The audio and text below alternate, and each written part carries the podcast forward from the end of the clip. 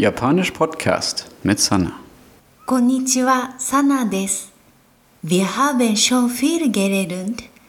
Daher möchte ich heute mal was anderes machen. Wir üben, hören und verstehen. Dazu lese ich eine fiktive E-Mail von meiner Freundin aus Tokio vor.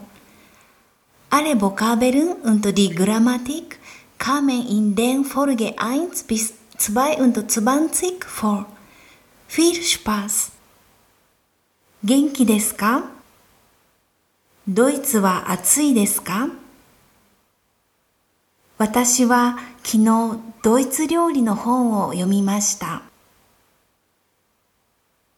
東京にドイツ料理のレストランがあります。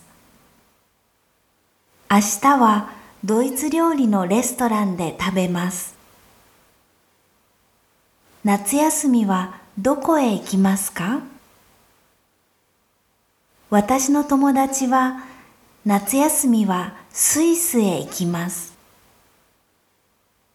私はスイスへ行きません。会社で仕事をします。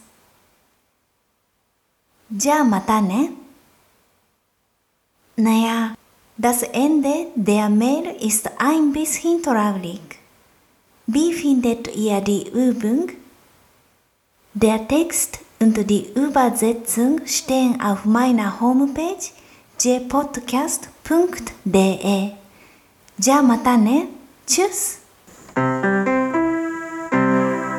Japanisch Podcast mit Sanna.